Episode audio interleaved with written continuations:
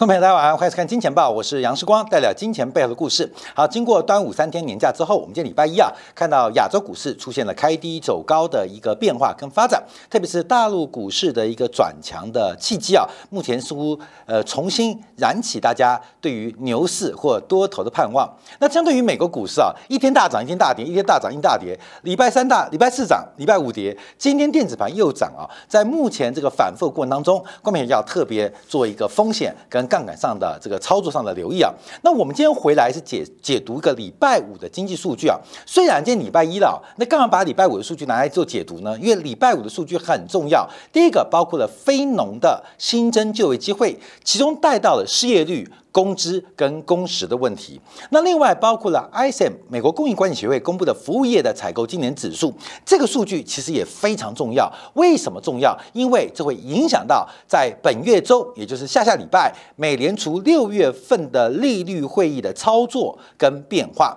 特别是美国的就业市场非常的火热，那会不会影响到美联储加息的节奏？那我们就要做观察，因为在这个数据公布之后，为为什么礼拜五美国股市下跌？最重要的原因就是美国国债出现了利率、直利率明显的一个反弹。截至礼拜一为止啊，其实今天为止啊，在我们录影之前，美国十年期国债的直利率重新来到了百分之二点九六，再度来挑战百分之三的整数关卡。也就是从美债的直利率来看的话，是创下了近三周新高。那前高是百分之三点二。这个直利率啊，三点二怎么来的？当时是因为空头的追杀。多头的断头，所以那时候利率是喷出啊，就是债券价格出现了一个 V 型反转。那这个 V 型反转之前出现了多头的断头跟空头最后的喷出，所以那个百分之三点二其实要突破或再见到的机会是非常低的。可是巧巧的，才经过不到一个月的整理，美国国债的十年期殖利率再度回来。百分之三的水平，也就是之前那个百分之三点二的利率高点，债券价格的低点，是不是可能再被挑战？另外，两年期国债殖利率来到了百分之二点六九，同样是创下近三周的高点。在三周之前，高点是百分之二点八五，那个国债利率的高点，也是来自于国债价格的断头跟急杀出现那个 V 转啊，债券价格跟利率是。呃，负相关是导数关系啊，这方面要了解嘛。所以这几个利率啊，其实百分之三点二的十年期国债或百分之二点八五两年期国债的直利率水平，其实应该是不容易再见到。可是才经过不到一个月时间，哎，感觉国债直利率又慢慢的浮上来了。原来一个月前的债券断头的卖压并没有杀够，而且没有杀完，这变成一个。短多杀中多，中多杀长多的格局吗？好，这个关键的转折就在上礼拜五，美国公布的非农的新增就业机会。好，这个数据啊，我们要配合出生率跟大家做报告，你就会非常了解到为什么这个数据非常火爆。这个扣掉非农业，因为农业啊，这个春耕啊、春种、春耕啊，这个夏收啊，所以它的波动比较大。而且美国农业人口现在比例很低啊，所以通常叫非农的新增就业机会。那五月份，美国扣掉农业，包括制造、服务业，总共提供了新的三十九万个工作岗位啊，三十九万个工作岗位，这比预期的三十二万来得高，也比啊四四月份的四十三点六万来讲话是维持相当高的水平。我们这边要跟大家报告，要看到一个很重要的数据，因为等一下会提到了，包括了工资、工时，还有劳动参与率。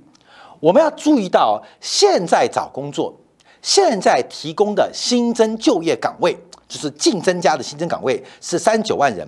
后面往前推哦，往前推，因为上一次美国人口的出生高峰是应该应该是在一九九零年啊，有三个高峰，一个是一九五七年，过美国人口三个高峰，一个是一九九零年，还有一个高峰是二零零七年。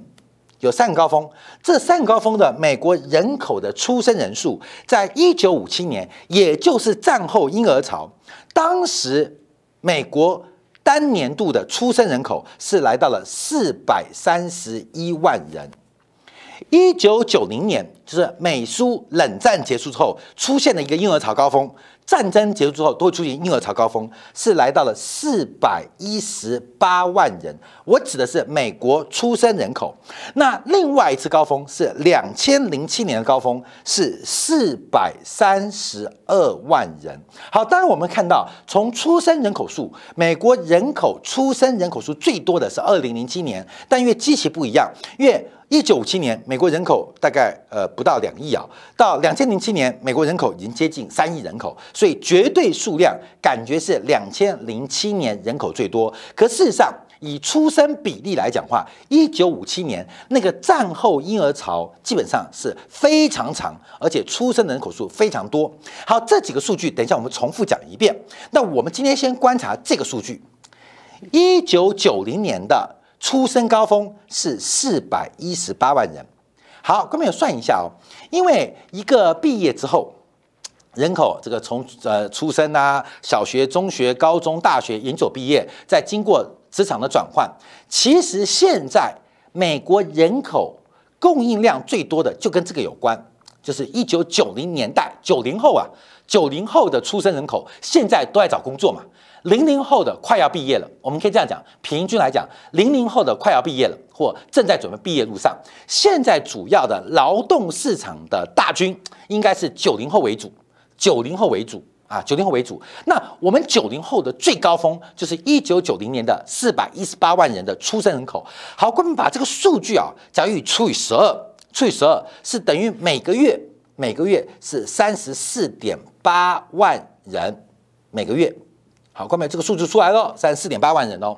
那代表美国的人口，就是每一个人口。但其实我们说，在人生很多不幸啊，包括出生有疾病的啊，或家里有困难的啊，不能上班的啊，譬如说结婚之后在家里照顾呃家人的啊，或照顾老人的啊，我们就不管这些数据，我们以绝对的人口供给量，九零年、九零年代、九零后了，九零后平均单月人口。净增加最多的就是三十四点八万人，你可以计算。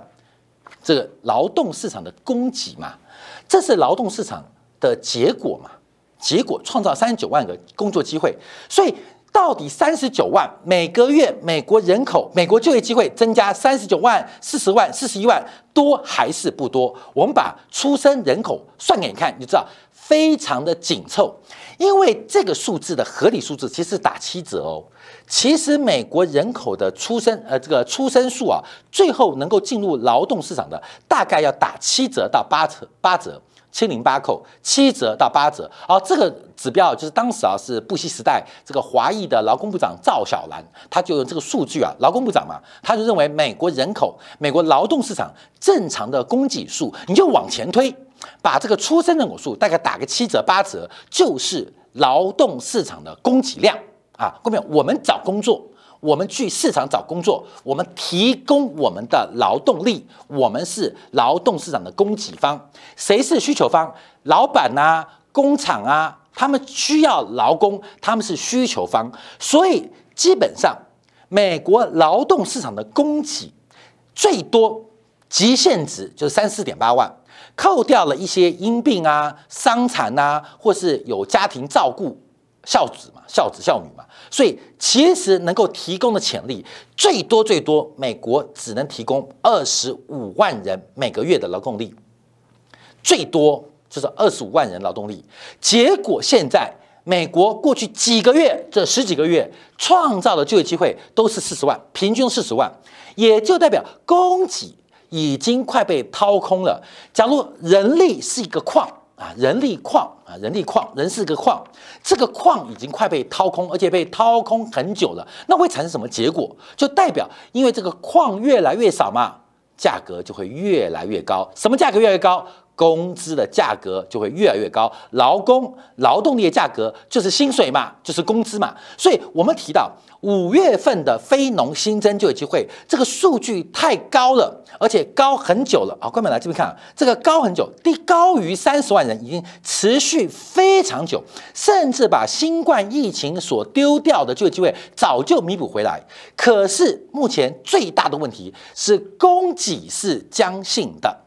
可是需求是弹性的，你总不能现在想要有个弟弟，叫你妈妈赶快生一个，就算你妈妈愿意生，那也要二十年后嘛。才能进入就业职场嘛？假如你想要哥哥，那更不可能嘛！各位，因为哥哥生不出来，一个生个弟弟妹妹，叫你妈妈叫你爸爸努力一下。所以供给是坚固的，劳动市场的供给在二十年前因为出生率就决定了，可是需求却越景气的变化会有不同的发展。所以记住哦，供给是刚性的，可是需求是弹性的，所以。工资的价格由需求决定，工资的价格由需求决定，所以我们把这个数据啊，等一下我们从劳动参与率再算一次。所以你说三九万人多不多？三九万人太多了，就是目前劳动市场仍然非常非常的紧张。有多紧张？我们从几个数据继续往下做观察，所以我们花点时间跟大家做分享。好，我们看一下从其他几个数据来做掌握，就是美国的平均工时。好，这个平均工时也很特别啊，因为平均工时嘛，每周哦，看到没有？每一周的平均工时，你就把这个工时除以五嘛。啊，除以五嘛，每天工作大概七小时，就是七五就三十五，加每天工作八小时，就八五四十。那事实上，这个工时当中还有含一些休息时间，所以制造业通常平均工时在四十一个小时，而服务业因为很多 part time 的工作，所以平均的工作小时可能在三十小时出头。那制造业加服务业加起来就是这个平均工时。好，这个平均工什么意思？我们先直观，你除以五天，平均就是七小时。我跟他报告，因为从长期追踪啊。长期从八零年代以后追踪，美国这个劳工部公布的哦，美国两亿的在上班族平均工时正常值是三十四点三到三十四点五小时，大概平均是这个，就是这是平均值，就是美国正常情况下平均工时是三十四点三到三十四点五小时，这个不可能更高。通常不会更高，为什么？上面有劳工法的限制，包括上班时数啊、跟劳工安全啊等等法规限制，工会的要求啊，所以这个不可能更高。那会不会低很多呢？通常会低，也不会低很久，因为假如你生产线上的员工、你店面的服务员，他们都闲闲没事做，你会干嘛？会裁员，所以。通常每周工时它有个基准，就是在站在三十四到三十四点五小时这个非常小的区间做波动。当然呢，有几次是跌破，像次贷海啸，像二零二零年的新冠疫情，当时的每周工时一度会跌破三十二小时。那跌破三十二小时发生什么事情？就是裁员呐，就是裁员呐。那经过裁员之后，线上的员工、生产线上的员工或店面员工。变少了嘛，每周工时就会自然快速的弹回这个区间，达成一个合理的变化。好，关面我们看一下，因为在五月份的每周工时是三十四点六小时，哎，你不要以为这个零点五跟零点六，三四点五跟三十四点六差很多，差很少哦，差很多，因为零点一个小时就代表六分钟，六分钟，美国两亿的劳工。不管是制造业、服务业还是老板，每人每周多干六分钟，这个小小的六分钟啊，六分钟护一生啊，六分钟很少，可是假如用两亿的人口算起来的话，是非常多。所以目前美国劳动市场的紧张程度，可以从美中工时做观察，它也非常非常的紧张啊，因为基本上就是全能的所有劳工都在。加班嘛，每个人加班六分钟，看到没有啊？我公司小十几个人，每个人加班六分钟没感觉。你像那个郭台铭的几十万人工厂，假如每个工人加班六分钟。那加班费很吓人哦，各位很吓人哦，所以你要知道这个零点一小时就是六分钟嘛，所以目前从每周工时就可以反映前面，就目前美国劳动市场非常非常紧张，结果发生什么事情？就是美国的工资不断的飙升，目前平小平均每小时工资来到了三十一点九五美金，这个疫情以来啊，美国工资已经上涨了百分之十一点八，所以我们看到目前不管从出生人口来倒推。来顺推啊！现在美国劳动市场的供给跟需求的缺口，再从现状从工时做观察，事实上美国劳动市场仍然非常紧张。那这时候会带出什么问题？为什么国债收益率会大弹？因为我刚刚提到，你不可能不太可能叫你爸爸妈妈现在去生一个嘛？你懂意思吗？爸爸妈妈我想要一个弟弟一个妹妹，再生一个，你自己生算了嘛。不管是你爸妈帮你生，还是你自己生，二十年后才能进入劳动市场。所以在我们在经济周期两年、三年就一个周期当中，劳动市场的供给基本上是固定不变的，唯一能改变的是需求。好，工资的上涨会推升制造业、服务业的成本，会进一步的会推高企业的成本，降低企业的利润。工资的走高，在供不应求的前提之下，工资走高会带来什么？带来消费，会带来需求，因为薪水变高了嘛。所以供给企业的利润变少，老板就想躺平；可是员工薪水变多，就想消费。供需的缺口会越拉越大，形成一个螺旋性的价格循环，就是往上循环。所以为什么礼拜五的时候，美国国债大谈？啊，那直接把市场给拖下来，就是因为发现啊，这个经过三月份、四月份、五月份股票价格的崩盘，这个很多供应链的排除，可是美国景气从劳动市场看起来并没有降温的味道，并没有降温的发展。反而还不断维持的高温，好，这个影响就会变比较大。好，那我们再往下观察啊，从失业率角度做掌握，因为目前美国五月份失业率持续维持在百分之三点六，那四月份也是百分之三点六。那当然我们知道，我们在上个月提到啊，这个美国几个包括了呃美联储的几个地方官员提到，美国的自然失业率是不是百分之五是比较恰当的？所以目前美国从失业率角度也看出来，劳动市场非常非常紧张。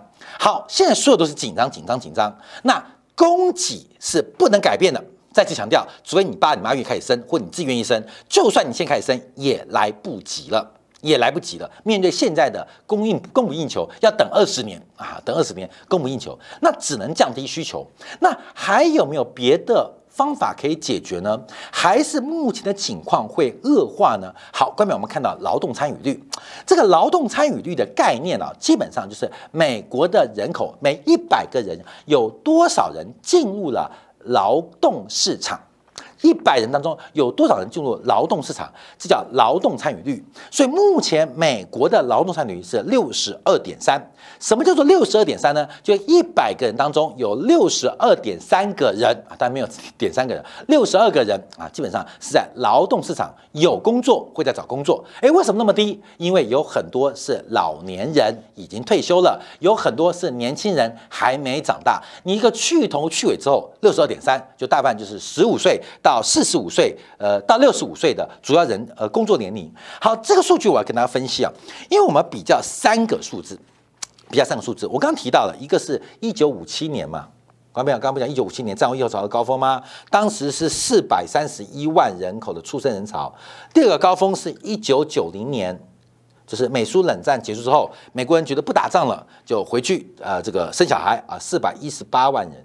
第三次是这个两千零七年房地产高峰啊，那时候次贷海啸没爆发。两千零七年，当时是生出了四百三十二万人。好，看没有？我们要对比一下，因为这个本质有点改变。这一次我们现在是看的是这个一九九零年哦，因为二零零七年再强调这边这个出生潮、这个婴儿潮还没有进入社会，所以现在比较是一九九零年跟一九五七年，比较一九五七年。就发生一个变化，为什么？因为一九五七年，光你去算算看哦。假如毕业之后，大学毕业，在当时念书时间没那么长，大概二三岁、二十四岁，平均就进入社会。它对应的，它对应的是一九八一年，看到没有？一九八一年哦，它对应于的是一九八一年。一九八一年就是我们最近不常提到吗？美国的通胀。一直到一九八零年、八一年，Worker 实在受不了的时候，才用大幅的升息来解决通胀问题。那为什么是一九八一年？就是 Worker 算过了，嗯，劳动上先扣掉能源、扣掉食品，我们看劳动市场的紧张程度，因为可以确定一件事情：一九八一年之后，劳动市场的供给将会逐步的减少。为什么逐步减少？因为一九五七年。战后婴儿潮的人口出生人口开始下滑了，所以沃克把算盘拨一拨，发现不得了了，我不能期待劳动市场恢复正常，因为需求一直过热，可是供给面，哎，一九七九年可以忍耐，一九七七年可以忍耐，为什么？因为我们预指望有更多的大学毕业生可以缓和就业市场紧张的气氛，一直到了一九八一年，发现不对了，战后婴儿潮都长大了，都进入市场了，没有更多的新增的劳动力了。没有人口红利了，所以再不升息来不及了。我们可以这样回推，所以一九五七年对应的是一九八一年嘛，光美影响嘛，加二十四岁，不是加二十四岁吗？那现在是二零二二年，所以现在对应于的不就是一九九零年代吗的婴儿潮啊？各位，你懂意思吗？好，我们再对比一下，因为现在跟一九一九九零年跟一九五七、二零零二跟一九八一最大的不同是什么？是有退休潮。是有退休潮，好，我们这个数字就不管它了。我们把退休潮观察，因为一九八一年，美国六十五岁以上的人口只占百分之十一点六九。一九八一年哦，一九八一年就是战后婴儿潮，其实面对的退休浪潮没见到，美国的退休人口只有六十五岁以上，只有十一点六九，但。两千零七年之后，就一九九零对对对应啊，对应到这到到到后面了。目前的美国六十五岁以上人口是高达百分之十七点四五，你懂意思了吗？在那时刻没有考虑到劳动市场会有退休或衰退的问题，只有供不上来、供应不上来的问题。根本就供应不上来的问题。现在二零零二年哦，二零二二年哦，对到一九九零年，第一个是渴望新增的供给即将来到顶峰。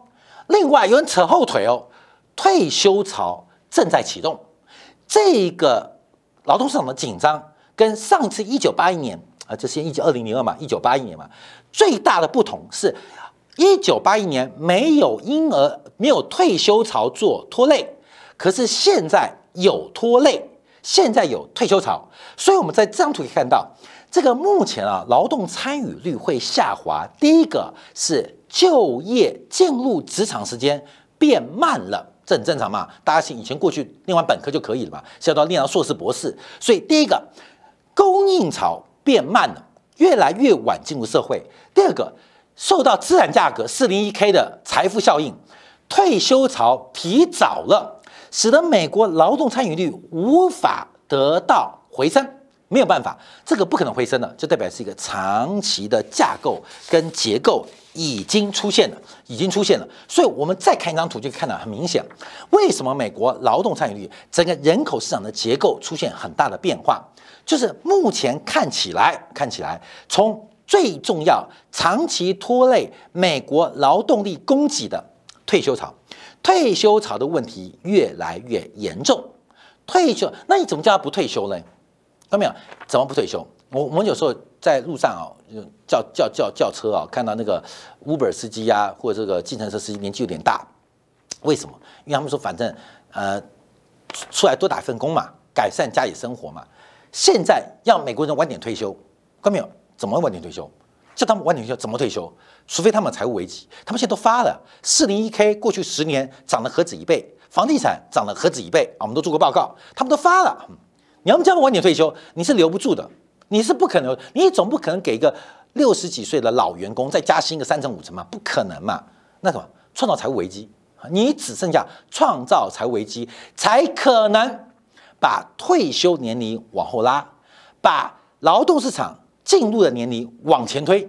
这个很现实啊，各位，你要解决问题，这个很其实经济分析很简单嘛，就是怎么去解决嘛？你怎么解决？你去一个个喊吗？不要退，不要退，像拜登干到八十岁还没退，好，各位，其他人很想退啊，怎么退？财务的状况变化了，他们就晚点退。同时，财务或经济环境变化了，那可能很多年轻人就念不起博士或念不起硕士，本科就出来就业了。只有这个方法能够改变供给问题。那供给问题能改变吗？改变不了，那只能改变需求端的问题。那需求端那就是重伤嘛，就是让把整个景气出现明显的放慢跟放缓的操作才有可能做解决嘛。所以今天啊，我们花点时间跟大家来分享，就是把上礼拜五的非农数据啊，我们用出生率、用这个劳动人口的潜在供给把它放进去。那来分享分析啊，到底怎么解读？为什么礼拜五美国国债收益率能够弹得那么快？才经历不到一个月时间，就把前坡的一个高点。修复了吗？把前坡的价格低点要来挑战了吗？从美国劳动市场的热烈情况，会不会影响下半年美联储的一个货币政策或紧缩政策？值得大家特别来做观察跟掌握。好，感谢大家大家收看啊！稍后我们针对油价要来做进一步分析啊，因为油价欧佩克决定大力增产了。那欧佩克大力增产的背景是什么？跟这也有关系啊，像印度大复兴。现在中国又封城哈，基本上我们看到美国的外来移民，呃，来源变少了，而这个全球化的变化，在俄乌战争即将进入第三轮目标的时候，欧佩克这时候增产能够阻挡得了油价吗？可是通胀预期却如此的消弭，这中间的关系，我们就从这个周末欧佩克宣布夏季大增产来做进一步的观察跟解读。